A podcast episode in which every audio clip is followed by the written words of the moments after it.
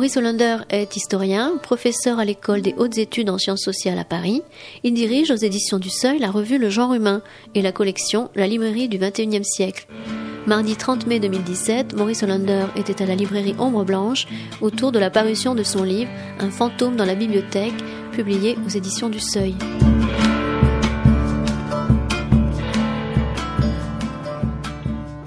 Bonsoir. Ce soir, nous avons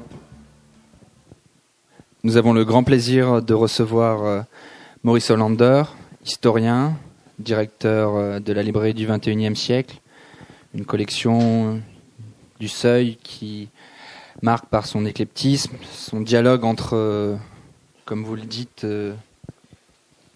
des savants, des écrivains savants et des savants écrivains. Vous parlez dans cet ouvrage de votre rapport euh, notamment aux archives, de votre rapport aux livres, de votre rapport à la lecture, et des hasards aussi, avec une définition sur laquelle on pourra revenir. Pour commencer cette soirée, euh, un petit hasard, une petite anecdote. Quand je préparais cette rencontre, il y a à peu près une semaine, dans une rue, je suis tombé sur ce qui se fait plus souvent, une boîte avec un échange de livres. Et par curiosité, je regarde et sur une des tranches ivoire, écrit en rouge, je vois librairie du 21e siècle. C'était en fait le catalogue de la librairie du 21e siècle euh, qui avait été édité par Maurice Hollander en 2003.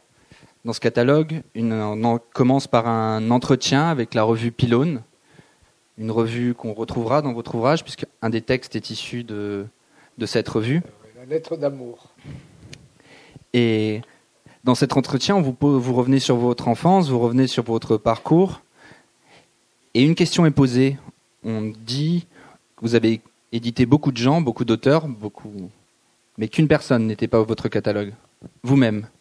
Et dans ce catalogue, vous dites que vous avez peine à imaginer que votre prochain livre sera accueilli par votre collection, par la librairie du XXIe siècle. Dans d'autres écrits, vous dites que les livres que vous avez dans votre catalogue sont des demandes, sont jamais. C'est vous qui les demandez. Comment, depuis 2003, vous êtes passé à avoir de la peine à imaginer Et comment avez-vous, vous êtes-vous, de certaine façon, demandé d'écrire un livre pour votre collection? C'est ce qu'on appelle, bonsoir d'abord à toutes et à tous. Merci d'être là. C'est une saison, on préfère quand même se, se balader plutôt que de venir. Euh, écoutez, c'est une, c'est un peu la question dont je rêvais. Personne ne l'a posée. Il y a eu pas mal de radios, de télé, etc. Personne ne l'a posée jusqu'à présent parce qu'en effet, si on reprenait la phrase, on va pas la chercher.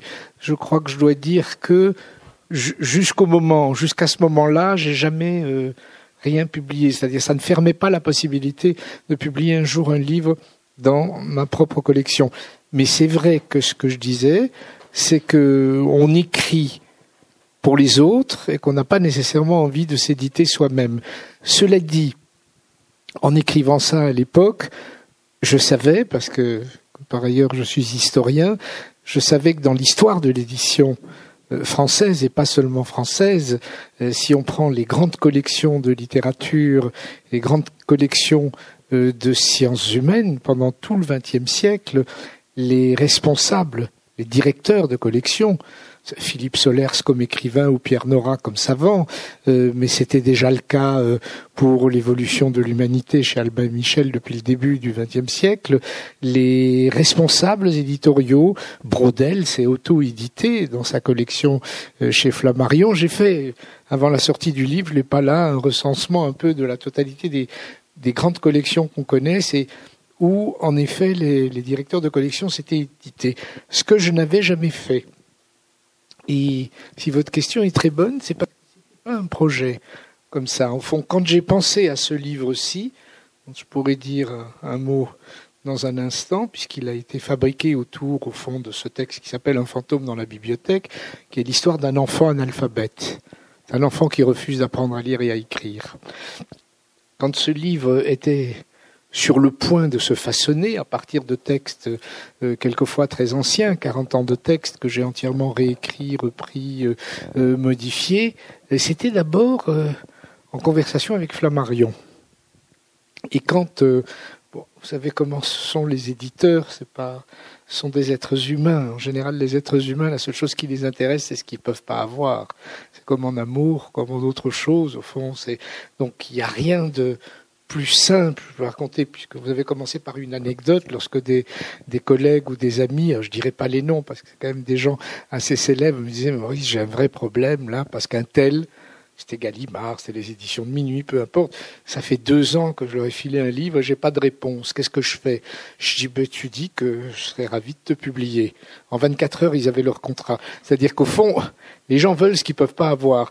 Moi, c'était pas par russe, c'était quelqu'un que je respecte beaucoup, chez Flammarion, et qui était intéressé par ces textes que je n'avais pas repris, si vous voulez. Et lorsque je me suis dit, il faut que j'avertisse euh, le seuil, c'est Vrid Nickel que vous avez rencontré. Donc, la réponse philologique précise, elle se trouve en ouverture du livre. Je remercie Séverine Nickel, directrice éditoriale pour les sciences humaines au seuil, qui m'a incité à faire ce livre dont elle a été la première lectrice.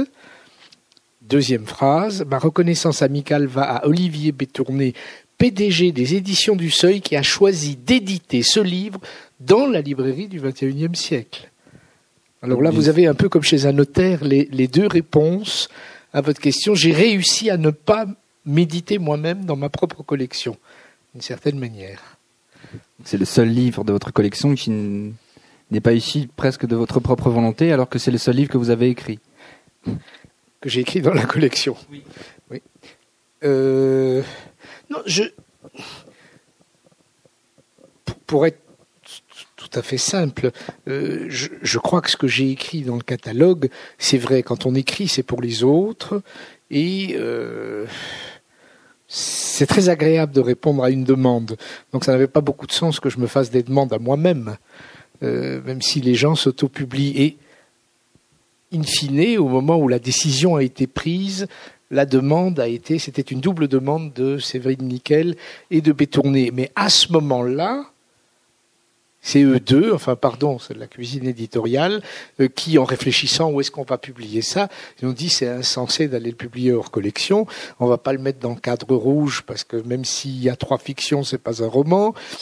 Pourquoi est-ce qu'on mettrait ça dans fiction et compagnie, même si c'est une excellente... Enfin, ça leur paraissait avoir beaucoup de sens que ce soit dans cette collection une fois qu'ils avaient lu l'ensemble, parce que ça raconte une démarche, une recherche, la mienne en l'occurrence, qui n'est pas très éloignée de ce que j'ai essayé de faire dans les quelques 220 titres bientôt de la, de la collection. Euh, vraiment, merci pour cette question. Très... Oui, là où c'est très cohérent, la présence de ce livre dans votre collection, c'est que notamment dans tous les ouvrages que vous avez édités, vous portez un soin particulier à la question du rapport entre euh, la question savante et la question de l'écriture. Et justement, comparé à vos précédents ouvrages, il y a un rapport à l'écriture qui est complètement différent dans celui-ci, dans Fantôme dans la bibliothèque. Même si on ressent les éléments biographiques et il y a une mise en récit de votre enfance et de votre parcours, c'est toujours mêlé d'une forme de fiction, d'une forme d'évocation, pour venir à une question de sens et ensuite à des éléments. On peut commencer aussi par celui de l'archive, question de l'archive qu'on retrouve dans quasi la, une grande partie des livres de la librairie du XXIe siècle, que ce soit le livre d'Arlette Farge, que ce soit des moments archivistiques qu'on retrouve dans Jablonka, Pierre-André Rosenthal pour le dessin de l'eugénisme, de tomber sur une archive, de changer ce sens. Justement, ce rapport à l'archive, pour ceux qui veulent aussi sur l'archive, sur le bibliothèque, il y a des photos qui sont exposées euh, de votre, vos propres archives euh, à Bruxelles. Ce rapport à l'archive, comment prend-il place dans l'écriture de cet ouvrage? Alors là, ça devient en effet plus biographique, puisqu'il y a d'une part, euh, pour, rappeler les choses simplement, au fond, le hasard des circonstances ont fait que j'ai eu deux métiers à temps plein. Sans doute parce que très jeune, je me suis dit que si ce n'était pour n'avoir qu'une seule vie, ça valait vraiment pas la peine. Donc euh, ce sont deux vies apparentes, d'autres qui sont pas nécessairement apparentes. L'une c'était d'enseigner aux hautes études. Je me suis beaucoup occupé des rapports entre la mythologie et la science, un morceau sur la mythologie grecque, une partie sur les langues qui a donné lieu aux langues du paradis, race sans histoire, donc voilà. Et d'autre part, en effet, l'édition. Donc deux, deux métiers avec chaque fois des rapports spécifiques aux documents qu'on va archiver ou pas. L'historien, il, travaille avec des, sources. Euh, suivant l'âge des sources, il les appelle des archives ou pas, mais enfin, même les archives modernes et contemporaines sont des archives. Et euh, l'éditeur, très vite, que j'ai été, a par, je crois par provocation d'abord, j'ai toujours voulu garder tout ce qui était refusé par les maisons d'édition. Prenons un exemple simple, un exemple tout le monde peut comprendre, quand il y a des projets de couverture illustrés. Alors ça, ils savent toujours tout mieux, les éditeurs. Je veux dire, les je suis pas, jamais été un salarié de l'édition. Donc les éditeurs professionnels, ils savent, une couverture comme ça, ça va se vendre, etc. Je raconte d'ailleurs certaines histoires, notamment pour le livre, pour Histoire de chambre de Michel Perrault, comment on a changé plusieurs fois la couverture. Je ne vais pas raconter, mais ça se trouve dans le bouquin. Et j'ai toujours gardé les couvertures refusées, c'est-à-dire celles dont je savais qu'elles ne seraient pas imprimées à 2000, 3000 ou 20 000 exemplaires si le livre se vend bien. Donc, dans mes archives aujourd'hui à l'IMEC, à l'Institut Mémoire d'édition contemporaine, il y a plein, plein de couvertures inédites, enfin, si vous voulez, de brouillons. Ce ne sont pas des brouillons de couverture, c'était des, vraies couvertures qui ne sont pas advenues. Mais ça, c'était pour rappeler les deux rapports professionnels aux archives. Mais ce que ce livre raconte, c'est une autre histoire. Et d'une certaine manière, si ce livre existe aujourd'hui, euh, c'est parce que j'ai essayé de comprendre ce qui s'était passé. comment, en effet, et c'est un des. Si vous voulez, plus les choses deviennent intimes et personnelles, c'est toujours comme ça, plus ça devient de la fiction. Donc il y a notamment un des chapitres qui s'appelle Un fantôme dans la bibliothèque et qui raconte l'histoire d'un enfant qui. C'est un enfant, il, veut absolument rien. Alors, quand je dis qu'il veut rien, il faut, ça vaut la peine de préciser. On peut ne pas vouloir vivre.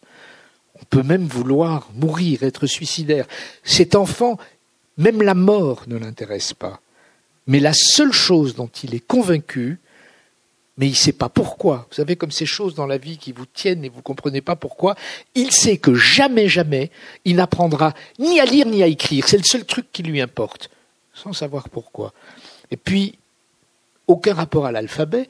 On, comprend quand on lit le texte, un texte assez clair, que ce qui le chagrine, ce qui le tracasse, c'est pas ce que peut raconter une page oralement, quand on lui raconte des histoires, ça va très... Ce qu'il ne supporte pas, ces espèces de trucs noirs sur une page blanche, que sont précisément des alphabets qui fabriquent des mots. Cet enfant devient adolescent. À l'adolescence, vous savez, les psys nous expliquent que tout se remodèle. On se refabrique une autre existence. Et en effet, il sombre littéralement, ni dans l'alcool, ni dans la... Il sombre dans l'érudition fait du grec, du latin, de l'hébreu, du sanskrit, sans aucun alphabet. Et il commence à courir dans des bibliothèques, mais comme un fou, puisqu'il ne lit pas. Et il n'a pas de papier, si vous voulez. Des, des bibliothèques comme la BN, vous ne pouvez pas rentrer dans une bibliothèque si vous n'êtes pas soit majeur, à l'époque 21 ans, ou alors être universitaire. Donc il se fabrique des faux papiers. C'est un sans papier des bibliothèques. Il va dans les bibliothèques. Et dans les bibliothèques, il découvre que quand quelqu'un emprunte un livre, en lieu et place du livre emprunté, il va s'asseoir avec le livre, on met une fiche qu'on appelle en français un fantôme. C'est un accessoire de bibliothèque, c'est un accessoire technique, on l'appelle un fantôme.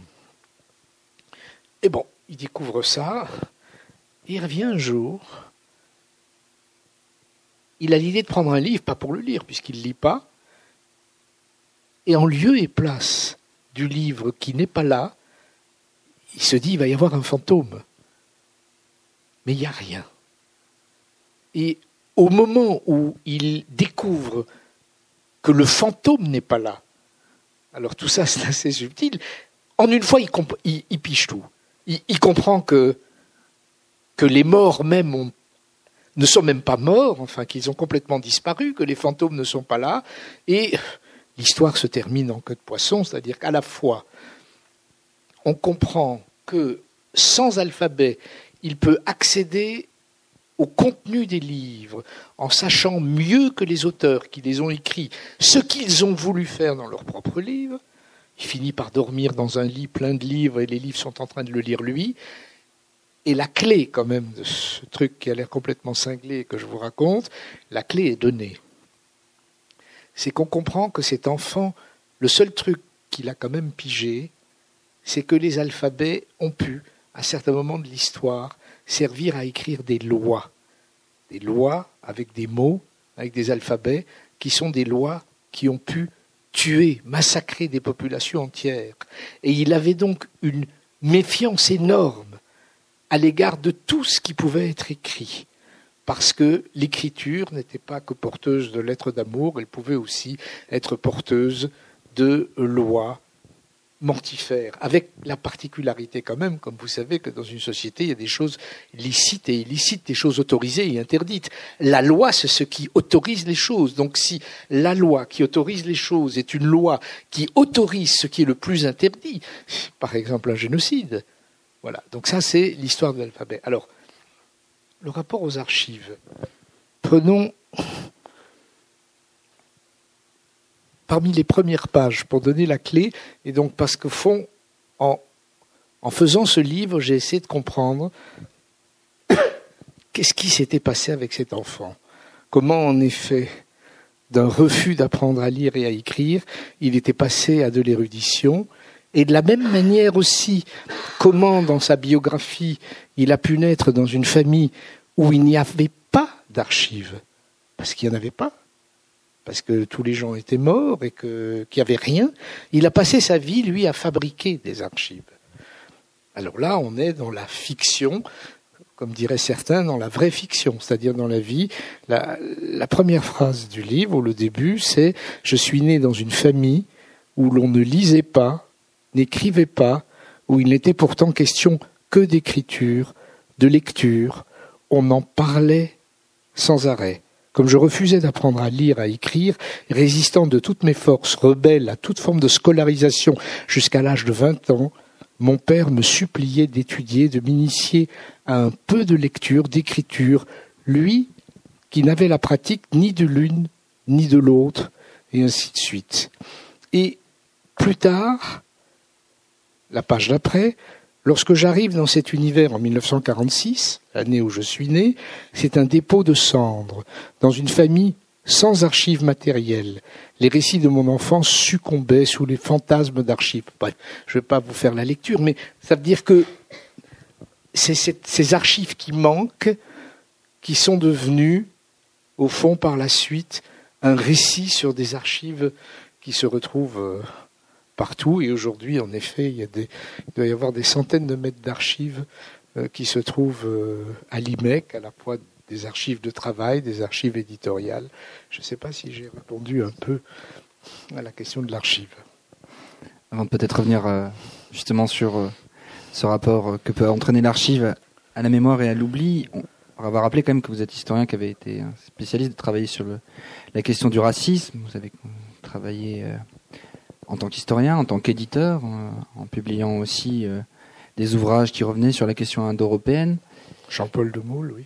Et toujours dans votre dans ce texte qui est étonnant, c'est ce rapport à la fois à l'écrit qui le dédramatise, qui le rappelle qu'on peut ne pas finir un livre, qu'on peut ne pas tout comprendre de ce qui est dit un livre, mais en même temps de la responsabilité de la question savante et d'une certaine façon un rapport à l'écriture, à la fiction libérée, mais quelque chose, Vernon, dans, Jean-Pierre Vernon, dans, dans une préface à un de vos ouvrages, disait de ces fables savantes. Il y a quelque chose que vous vous affrontez toujours à ces fables savantes. Vous avez été euh, initiative à l'appel à la vigilance, vous avez en 93.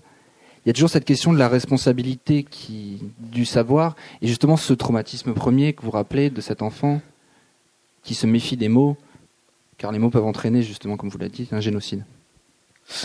Oui, vous avez, vous avez tout à fait raison. C'est la suite de la même histoire. C'est-à-dire que j'ai écrit, notamment dans Race sans histoire, il y a un chapitre dédié à Jean Starobinski, il doit s'appeler De la responsabilité sémantique. Sémantique, c'est tous les espaces de signification qui sont portés par des mots, par des vocables. C'est vrai que j'en parle pas mal dans le catalogue aussi, mais ce sera un texte qui sera repris, je crois, un jour. Et où je dis quoi? Où je dis simplement que toute parole publique, donc aussi orale, là, on est, si on est à deux et qu'on s'engueule ou on s'embrasse, c'est une affaire à deux, il n'y a pas de, il n'y a pas de tiers, enfin bon. Sauf quand il y a de la violence, il y a des choses qui peuvent se régler à deux.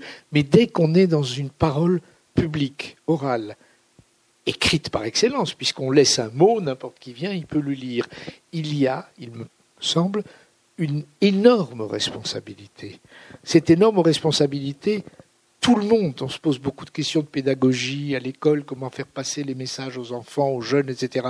Tout le monde a expérimenté dans sa vie la rapidité, la facilité avec laquelle on passe de l'insulte, qui est un mot, on insulte quelqu'un, de l'injure à la blessure physique, en rappelant, les mots sont très bons comme pédagogue, que le mot injure, en français c'est l'insulte, mais, rien qu'en anglais ou en latin, c'est la blessure. Si je me blesse en me rasant, c'est, si, si, on blesse quelqu'un, c'est, donc le passage du mot proféré à la violence, les deux domaines qui sont les plus fréquents euh, dans, les sociétés, les mots d'insulte, c'est bien sûr entre hommes et femmes, et c'est à l'égard des femmes, comme vous le savez, beaucoup plus qu'à l'égard des hommes, où le mot d'insulte entraîne rapidement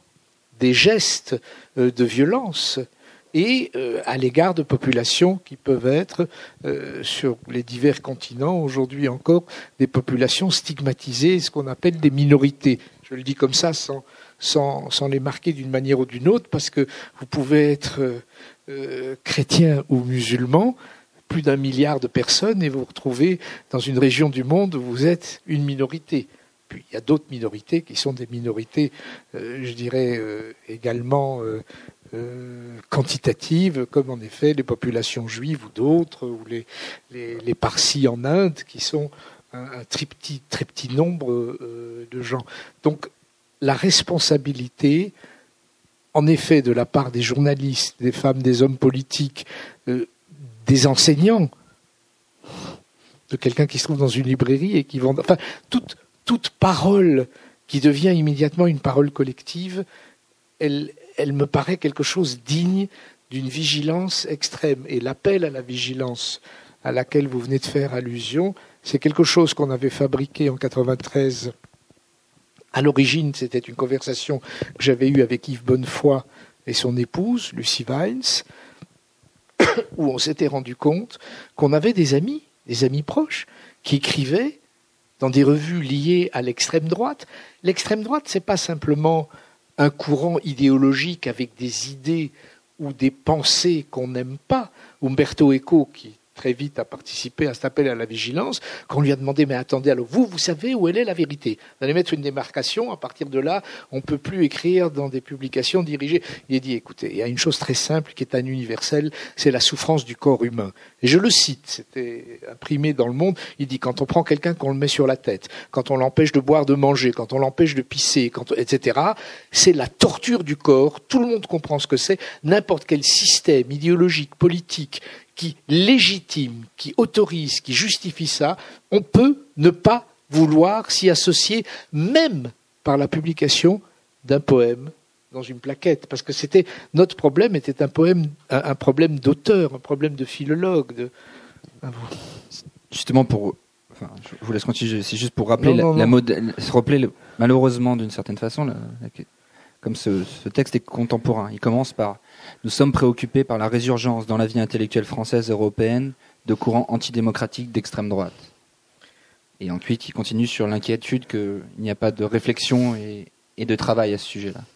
Ou encore la, contemporanéité de, cette malheureusement. si, vous voulez, ça c'est si on veut parler par rapport aux dernières élections. Évidemment, là nous étions en 93 quand on a fait cet appel à la vigilance en page une du Monde. Si vous voulez lire la totalité pas très longue du texte de l'appel. Il se trouve dans un autre livre, il se trouve dans Race sans histoire, un chapitre qui s'appelle Appel à la vigilance, qui donne les noms des 40 premiers signataires et de la bibliographie. Mais quand on m'avait interrogé à l'époque, nous, on se battait pour que des gens aussi magnifiques et des collègues à l'école des hautes études, au CNRS ou ailleurs, n'écrivent pas dans des revues qui se nomment Crisis ou autres éléments qui étaient et qui restent encore liés à des courants d'extrême droite très structurés en Europe, à des maisons d'édition négationnistes. Enfin, ce sont pas des. Il ne s'agit pas simplement d'un point de vue. Il s'agit d'actions philologiques très militantes qui sont menées. Et lorsque euh, on me demandait mais quelle est l'importance de ça? Enfin, finalement, ça fait ça fait toujours deux ou trois savants ou deux ou trois écrivains, etc. Alors je leur dirais, je leur disais, c'est vrai, notre notre appel, notre engagement, il est microscopique, mais il est aussi macro-signifiant. Et je prenais à l'époque, du côté de Lyon, l'exemple, c'était à Lyon, Charles Millon, qui commençait à dire qu'il n'y avait pas vraiment de différence avec le Front National, etc., où on avait grandeur nature dans la nation, dans la République française, ce qui se passait dans des revues microscopiques que personne ne voyait. On était en 93. En 2017, on voit le chemin parcouru. En effet, par un mouvement politique qui n'a pas changé, qui a pris un certain nombre euh, d'allures euh, et de, façades euh, qui pourraient faire croire qu'il change et, et qui a pris quand même je veux dire, il faut se rendre compte qu'il y a quelques semaines, on était soulagé que le Front National n'est pas 40%. Je dois rajouter une autre chose à cela, parce que je suis particulièrement peu dogmatique dans l'existence en général, même si je crois qu'on peut être très vigilant sans être dogmatique. Le Front National, en France, n'a pas fait ce que le parti fasciste italien de Fini a fait. En effet, on peut changer. Tout le monde peut changer. Mais il faut changer. Il faut vraiment, il faut, il faut pouvoir repenser les choses dans une tradition euh, finie. L'homme politique italien, qui était un des, un des fondateurs du, du, d'un parti néofasciste italien, il y a un moment où il l'a réellement modifié, et pas du tout en façade, non seulement ses points de vue, mais la structure même d'un parti, rien n'interdit au Front National demain de s'autodissoudre, de créer avec les mêmes personnes un autre parti, et qui serait euh, sur l'échiquier national et international, mais qui ne serait pas à ce point ancré dans des traditions européennes qu'on peut ne pas vouloir au début du XXIe siècle soutenir. Et je, pense que ce combat-là est un combat vraiment, on le voit quand même de tous les jours, et qui en effet ne doit pas être qu'un combat mental, intellectuel ou autre, qui doit être aussi économique, social et tout ce qu'on a beaucoup entendu ces derniers mois. Pour revenir euh, aux thématiques du livre aussi et celle de l'archive, vous vous opposez justement dans cette question de responsabilité intellectuelle, euh, la question de la mémoire et la question de l'oubli. Et comment l'archive, d'une certaine façon, ce que vous montrez, est une, autorisation vers l'oubli et la nécessité de cet oubli? Oui. Alors l'exemple peut-être là encore, pour être parce que je suis rarement pédagogique, euh, c'était un journal belge le soir qui euh, m'avait demandé de faire une intervention écrite au moment, vous vous souvenez, il y a quelques années, il était question de faut-il garder ou pas Auschwitz comme archive? Est-ce qu'il faut détruire le lieu ou pas? Bah, je commençais par leur dire ce qui est vrai que je suis quand même, après tout, je ne suis qu'un spécialiste de la période hellénistique, que je connais rien. Ce qui est vrai, j'en se moque de moi quand je le dis, mais c'est quand même vrai que je connais pas la deuxième guerre mondiale. C'est un, c'est un domaine énorme, même si j'ai, j'ai travaillé euh, sur un certain nombre de choses qui concernent la mémoire et l'oubli. J'ai un certain nombre de savants comme Heidegger, le philosophe, ou Hans Robert Jauss, l'homme de l'esthétique de la réception, mais ce sont des, des points particuliers. Et donc, on me demandait est-ce que voilà, est-ce qu'il faut est-ce qu'on peut laisser détruire Auschwitz ou pas? Et à ce moment-là, ma réponse a été proche de ce que vous venez de dire, dire pour qu'on puisse un jour, je vais préciser tout de suite ce que j'entends par le verbe oublier, si on veut un jour pouvoir oublier Auschwitz, il faut surtout garder toutes les archives. Il faut que tout reste en place. Cet oubli-là est un oubli sans aucune amnésie, sans aucune amnistie. Je veux dire, c'est l'oubli de la personne qui a souffert. Un autre exemple est celui qui a eu lieu à la fin de l'apartheid en Afrique du Sud, vous le savez, où euh, toutes les, les tribunaux qui ont eu lieu étaient des tribunaux qui ne visaient pas à punir des gens qui avaient commis des actes violents, mais qui visaient à les inviter à reconnaître la violence qu'ils avaient commise, parce que les victimes, ce qu'elles voulaient, c'est de pouvoir retrouver le sommeil retrouver le sommeil, c'est-à-dire aussi retrouver cette forme très spécifique d'oubli qui est pleine de poches de mémoire. Ce n'est pas un oubli qui efface, c'est un bon oubli. Quelqu'un qui a été violé, il, il a droit dans sa vie de ne pas vivre avec ça jour et nuit. Mais pour qu'il puisse ne pas vivre avec ça jour et nuit, pour qu'il puisse retrouver le sommeil, pour qu'il puisse d'une certaine manière retrouver un bon oubli, c'est-à-dire un oubli plein de mémoire, il faut en effet que les tribunaux aient fait leur travail et que les archives soient là, les archives qui sont là comme des gars qui, qui vous disent je suis là, tu as le droit d'oublier. C'est ça le rapport entre la mémoire et l'oubli. Un autre élément qu'on retrouve dans un fantôme dans la bibliothèque qui traverse à la fois votre travail propre et vos publications dans votre collection, c'est la question du mythe et le rapport euh, de la place du mythe euh, dans que ce soit dans sa construction antique ou dans sa conception contemporaine. On, a parlé de la question indo-européenne, euh, ça en revient beaucoup, sur cette articulation et cette prise au sérieux du mythe et de l'érudition, de ne pas finalement, qui ne sont pas si opposés et qu'il faut prendre autant de sérieux l'un que l'autre prendre au sérieux les fables savantes, comme vous dites, que, Vernon avait, avait trouvé dans les langues du paradis et dont il parlait dans la préface.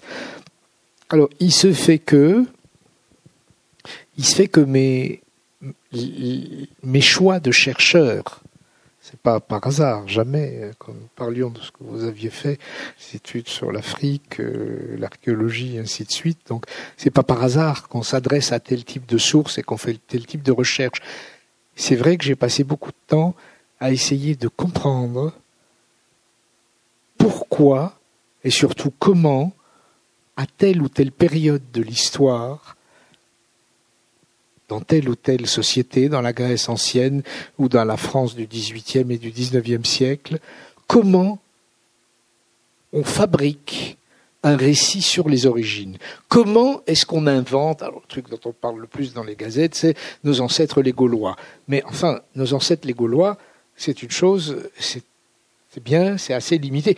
En réalité, ce qu'on sait moins, c'est que toute la littérature érudite et savante, disons principalement à partir du XVIe siècle, se posait des questions fondamentale et fondatrice pour essayer de comprendre quelle langue Adam et Ève parlaient au paradis. Cette, cette question qui nous paraît cocasse aujourd'hui n'était pas du tout cocasse, parce que suivant la langue qu'Adam et Ève parlaient au paradis, on allait savoir aussi quelle était leur religion. Par exemple, si Adam et Ève parlaient hébreu au paradis. Je dis, hébreu, c'est langue sémitique. Si c'est sémitique, c'est monothéiste.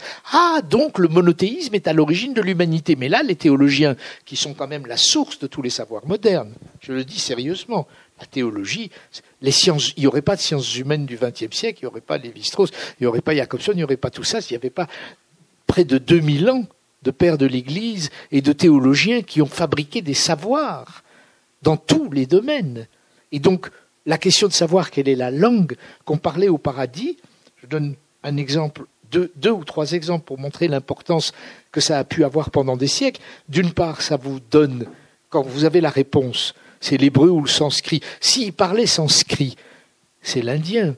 L'indien, c'est du polythéisme. Ah ben dans ce cas-là, c'est que on était polythéiste à l'origine de l'humanité, on est devenu monothéiste après. Ça, c'est quand même ennuyeux. Parce que alors ça veut dire que Moïse et le monothéisme, ça vient après le polythéisme. Mais alors le Dieu qui a créé l'univers, qui est quand même devenu le Dieu chrétien dans la Bible, comment on fait pour... Donc les débats sur monopolie, sur mono ou polythéisme aux origines de l'humanité, débats qui se posent par le biais simplement de la langue, on est, nous, aujourd'hui, quand on en parle ici, on se dit, mais tout ça, c'est de la mythologie. Ce sont des fables savantes, ce sont des fadaises. Il y a juste un petit problème, c'est que c'était le savoir le plus rigoureux au XVIe, au XVIIe. Je veux dire, un homme comme Leibniz, qui était quand même un esprit cosmopolite, considéré aujourd'hui encore dans toutes les bonnes encyclopédies comme le père fondateur de la linguistique moderne, Leibniz, très sérieusement, a écrit qu'Adam et Ève parlaient flamand ou un type de langue un peu germanique, proche du flamand et de l'allemand au paradis. Et il expliquait en même temps, dans les mêmes phrases, qu'on peut lire dans ses Deutsche Schrift, donc c'est dans des écrits allemands, il écrivait en français, en allemand, en latin, il écrivait Leibniz que, à l'origine de l'humanité, il y avait plutôt une langue germanique, et que d'ailleurs l'allemand est beaucoup plus vieux que le grec, etc., etc. Tous ces trucs qui nous paraissent grotesques, regardez, on rit tous. Moi, je peux vous dire, je suis plongé pour l'instant dans un bouquin, une introduction critique sur Heidegger, sur l'œuvre de Heidegger qui va sortir en septembre de ma collection, écrit pas du tout par n'importe qui, écrit par l'éditeur aujourd'hui de Heidegger, Peter Travny. Quand on regarde, d'une manière certes, c'est très poétique toujours chez Heidegger, quand on regarde le nombre de pages que cet homme a écrit pour montrer que la langue allemande est directement branchée sur la langue grecque pas la langue de Platon, la langue d'Homère. Enfin bon, alors je m'arrête pour dire, vous voyez que ces espèces de pulsions qui visent à comprendre l'originaire. Alors, quand c'est un enfant qui dit, ou même un adulte, on se dit on voudrait bien savoir d'où on vient, c'est une chose qui est très humaine et on veut, on peut vouloir savoir d'où on vient. Mais ici, il ne s'agit pas de ça. Il s'agit de savoir constituer de disciplines entières, la linguistique ou la géologie ou l'archéologie, voire les mathématiques, quand on raconte les origines des mathématiques, bref, voilà. Un autre thème qui est lié à l'origine, comme vous savez, mais je continue pas, c'est la sexualité. Quel a été le premier Est-ce qu'à l'origine les êtres humains étaient hermaphrodites? Est-ce qu'ils étaient tous masculins, tous féminins? Ça a marché comment? Donc la question des origines, je n'ai jamais cessé de la poser, pas en demandant qu'est-ce qui s'est passé à l'origine, mais en posant la question comment, à un moment donné, des êtres humains se sont représentés et ont imaginé telle ou telle origine. C'est ce que j'ai appelé la fabrique des origines.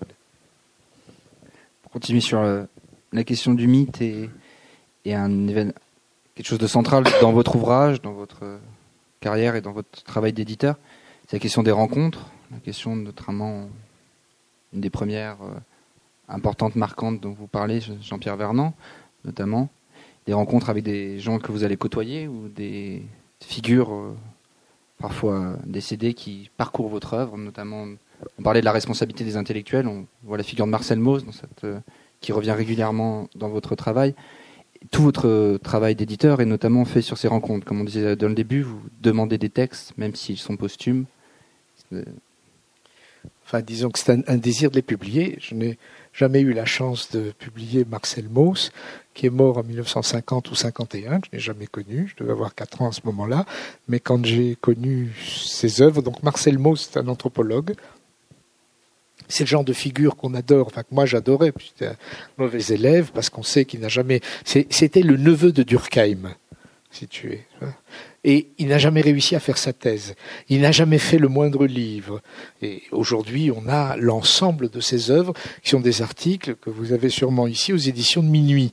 Mais Marcel Mauss, sans thèse, sans livre, il était devenu professeur à l'école des hautes études, il est devenu professeur au Collège de France, il est devenu le maître à penser de tous ceux qui ont été fécondés par la pensée de Lévi-Strauss.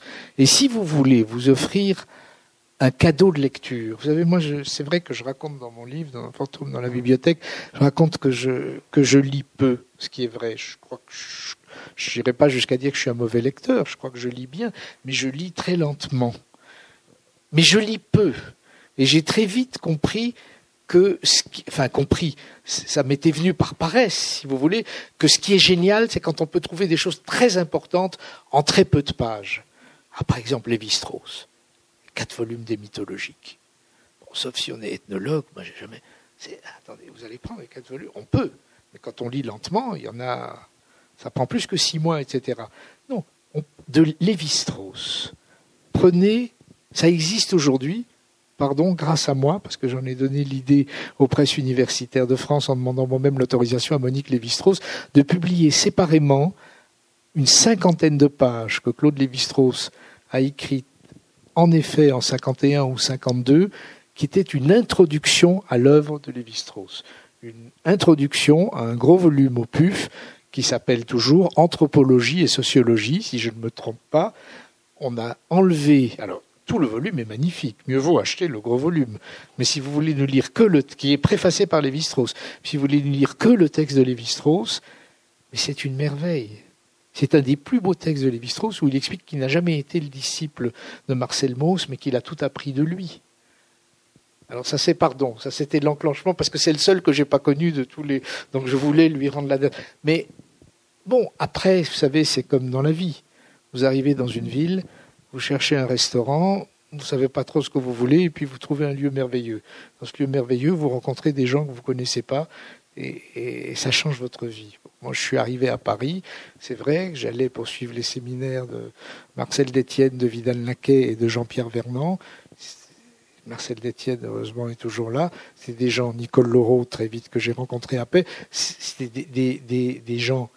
Mais d'ailleurs, rendre hommage à Torel, ici à Ombre Blanche. La première fois que je suis arrivé ici, il avait en pile la thèse d'État de Nicole Laureau, publiée chez Mouton sur la cité. Je me suis dit, mais quelle librairie C'est pas vrai, il a pas.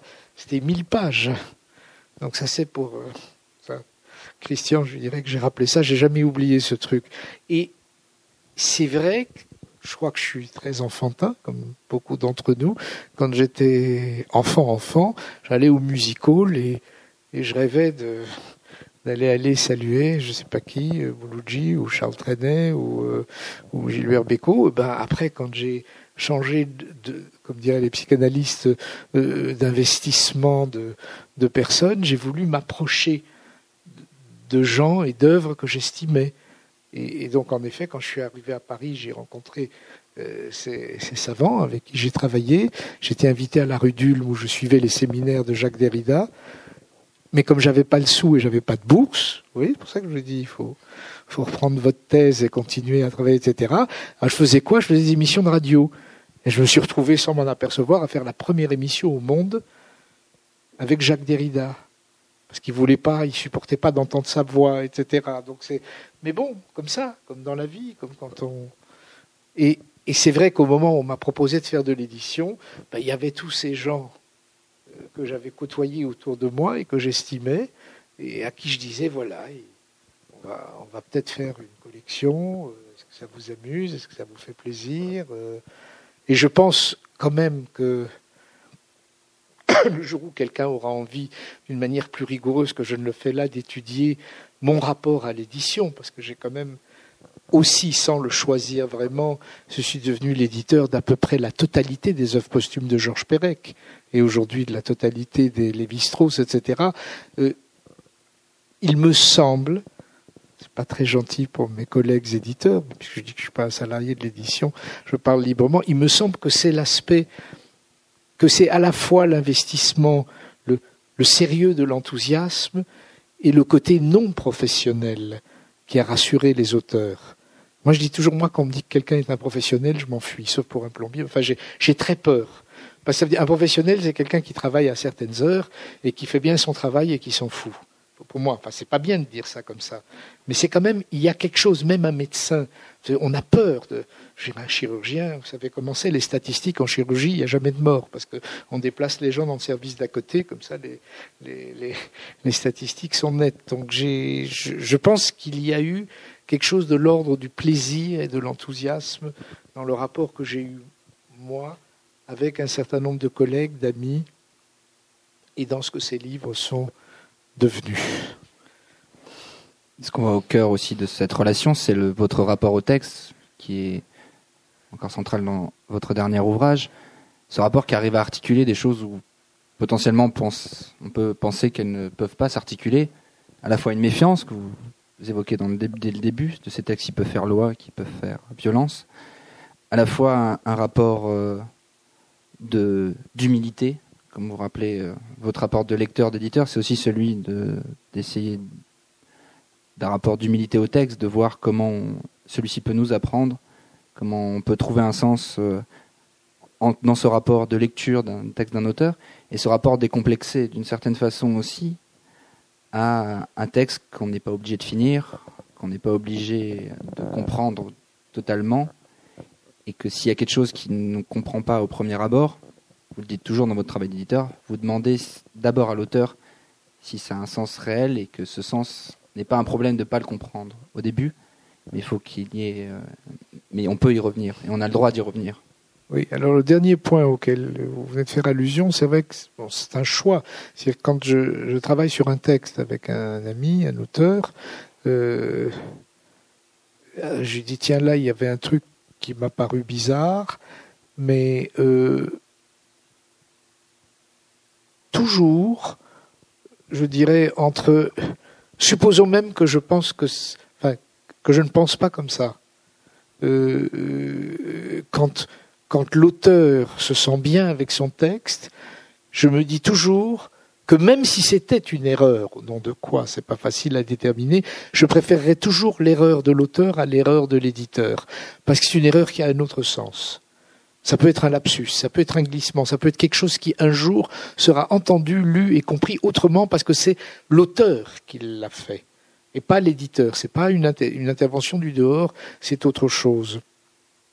Après, ce que vous disiez avant du rapport euh, à la lecture, et c'est une des choses qui traverse aussi ce petit livre qui, a beaucoup de beaucoup d'entrées et de sorties différentes, c'est un des plus vieux débats de notre civilisation occidentale, et notamment euh, des pères de l'Église quand ils lisent l'hébreu, savoir le débat de l'esprit et de la lettre. Alors ça, c'est certain que si on pense que euh, c'est l'interprétation qui donne un sens au texte, ben vous prenez le texte et vous en faites ce que vous voulez. Les grandes inventions, les grandes créations se font comme ça, les grands romanciers, les grandes poétiques sont en effet euh, des manières de visualiser, de visionner, de, de se faire du cinéma, pourrait-on dire, de s'inventer des choses à partir d'un texte. Et d'autre part, on peut aussi vouloir, non pas du tout s'enfermer dans un mot ni dans la lettre, mais vouloir explorer la lettre dans toutes ses limites en se disant que c'est peut-être moins limité qu'on ne l'imagine, sans lui surajouter un esprit qu'elle ne contient pas. C'est moi qui dis ça. Et justement sur euh, ce rapport, euh, pour finir, à la question de la bibliothèque, vous évoquez que la question de s'entourer de livres, qui est aussi une forme très importante, de livres qu'on n'est pas obligé d'avoir lus, de livres qu'on peut relire pour une première, alors qu'on ne l'a jamais lu, par exemple. Oui, c'est-à-dire, alors, si vous voulez, ça on va prendre un exemple toujours. Je, je, vais, je viens, pardonnez-moi. Donc, nouveau, une version plus, plus pédagogique des choses quand on va voir une exposition de peinture, est-ce qu'on essaye de tout maîtriser, de tout savoir? Oui, on peut savoir les dates, mais est-ce qu'on a ce rapport de savoir et de maîtrise, sauf quand on fait de l'histoire de l'art et qu'on est à la recherche de choses particulières. Quand vous entendez de la musique, le rapport de compréhension et d'entente au sens profond de ce que c'est écouter et entendre, je pense que le rapport au texte nous avons le droit de nous autoriser d'approcher et de lire un texte comme on le fait avec la musique, avec la peinture, avec un paysage, c'est-à-dire sans vouloir absolument, sans se dire qu'il y a quelque chose qui va m'échapper et que je dois le comprendre. Donc d'une part, quand on lit, on a le droit de ne pas comprendre, et d'autre part, quand on lit, on a le droit de s'arrêter de lire. Ça a été dit mille fois d'une manière euh, Yves Bonnefoy avait fait un très beau texte qui s'appelle Lever les yeux, si je me souviens bien, et où il dit simplement que quand on lit, le moment le plus important, c'est quand on s'arrête et que. Voilà, par exemple. C'est ce genre euh, de choses aussi. Et c'est vrai, avec le même homme, avec qui nous étions très liés pendant les 25-30 dernières années de sa vie, Yves Bonnefoy, qui, dont bientôt ce sera l'anniversaire, le premier anniversaire de sa disparition, ben, il disait toujours que il adorait s'entourer de livres qu'il ne lit pas. On lit pas. Si chaque fois que j'achète un livre, mais bien sûr que je ne vais pas le lire. Mais je veux l'avoir, je veux pouvoir le lire, je veux pouvoir rêver de le lire, je veux qu'il soit là pour, pour avoir ce rapport imaginaire au livre, qui n'est pas du tout de la tapisserie. C'est fondamental qu'il soit là. Le, livre, on peut, on peut aussi vouloir euh, des périodes de ma vie où je collectionnais les feuilles mortes aussi, ou euh, à l'automne. Enfin, on, peut vouloir s'entourer de choses pour avoir un rapport à ces choses-là sans que ce soit un rapport de préhension, d'usage et oui, et de conception immédiate. Donc le fait d'aimer les livres pour ne pas les lire, c'est beaucoup plus cohérent que ce qu'on imagine. Le livre est un espace de rêve, il n'est pas qu'un espace de lecture, me semble-t-il. Sais pas vous. Enfin, Nous avons tous trop de livres et on continue à en acheter, heureusement pour les libraires, les auteurs et les éditeurs. Je parle pour moi, en tout cas. Je continue à acheter alors que je peux avoir plein de livres qu'on m'offre. Non, je veux en plus euh, surtout euh, en acheter. Et c'est pas du, c'est pas de la militance, c'est pas pour soutenir les éditeurs ou les auteurs. C'est parce que c'est parce que j'ai besoin de savoir qu'ils sont là. Peut-être comme certains amis, comme pense que c'est une belle façon de terminer sur. Euh, je vais laisser la place aux questions du public maintenant s'il y a des gens qui souhaitent poser des questions. On dit toujours mieux vaut passer à la deuxième question. La première, c'est plus difficile. Je peux juste ajouter un mot qui peut-être euh, dans notre conversation, parce qu'une conversation c'est assez systématique. Ce, livre l'est beaucoup moins. Notre conversation a été aussi, c'est bien d'ailleurs, un peu pédagogique parce que si je faisais ouh, vous faites quoi? Ben, Le fantôme, par exemple. Ça, marcherait moins bien. Je vais dire, il est. Je sais que chez Torel, on peut tout faire. Chez Ombre Blanche, mais quand même, celui-là, il est un peu. Bon, voilà. en réalité, c'est vrai qu'à peu près à chaque page de ce livre, vous avez un va-et-vient constant, souvent dans les mêmes phrases, dans les mêmes pages, dans les mêmes paragraphes, entre quelque chose qui est de la pure fiction, complètement inventée, et qui est néanmoins entièrement biographique. Un des chapitres dont on n'a pas parlé et qui, aurait pu être le titre du livre, c'est le cliveur de diamants. Parce que j'ai été artisan, apprenti, bon, et là, à la fois, c'est quelque chose d'entièrement biographique, puisque j'ai passé 18 mois à être un apprenti dans un atelier cliveur de diamants, puisque je ne voulais pas aller à l'école, je faisais du théâtre, etc. J'avais 17-18 ans. Et en même temps, c'est un texte, je dirais, où, euh, où tout est fiction. que ce soit le nom des rues, enfin, tout est inventé. voilà. De la même manière dans la lettre d'amour ou d'autres choses. C'est que, c'est, on, on, navigue tout le temps entre, entre euh, quelque chose qui est entièrement euh, fabriqué, pensé, et qui est entièrement biographique. Pourquoi? Je termine avec cette phrase. Parce que, au fond, comme souvent quand on écrit, on est très heureux quand il y a une ou deux ou trois personnes qui, qui veulent, qui peuvent lire, etc. Mais avant ça, on écrit pour essayer de comprendre quelque chose soi-même. Et, c'est certain, alors que ce livre-là, mais pas, pas nécessairement plus que les autres, pas plus que les langues du paradis. D'autres, c'est un livre, quand, quand j'ai décidé que je pouvais le publier, c'est parce qu'il m'avait éclairé sur un certain nombre de points. Et c'est toujours intéressant de savoir, mais je crois que c'est très banal, quand on n'écrit pas, c'est comme ça aussi. C'est la romance, c'est la chansonnette, c'est-à-dire ce qu'on peut appeler de la fiction, quand on veut que ça ait l'air beaucoup plus euh, catégorique, qui, nous explique le mieux la réalité même de nos existences. Après tout, on passe sa vie à vivre, on ne sait pas, on vit. Et au moment où on essaye de comprendre ce qui s'est passé, on se raconte une histoire. Et cette histoire devient ce qu'on croit savoir de nos existences et de nos vies. Et donc ce livre ressemble un peu à ça. Ce sont des histoires pour comprendre une vie. Et dans chaque histoire, il y a des morceaux de vie et des morceaux d'invention de vie. je disais ça pour passer à la deuxième question. Vous avez écouté une rencontre avec Maurice Hollander autour de la parution de son livre Un fantôme dans la bibliothèque, édition du Seuil. Maurice Hollander a aussi fait paraître, entre autres, Les langues du paradis, au seuil, en 1989, traduit en 12 langues, Race sans histoire, en 2009, collection Point.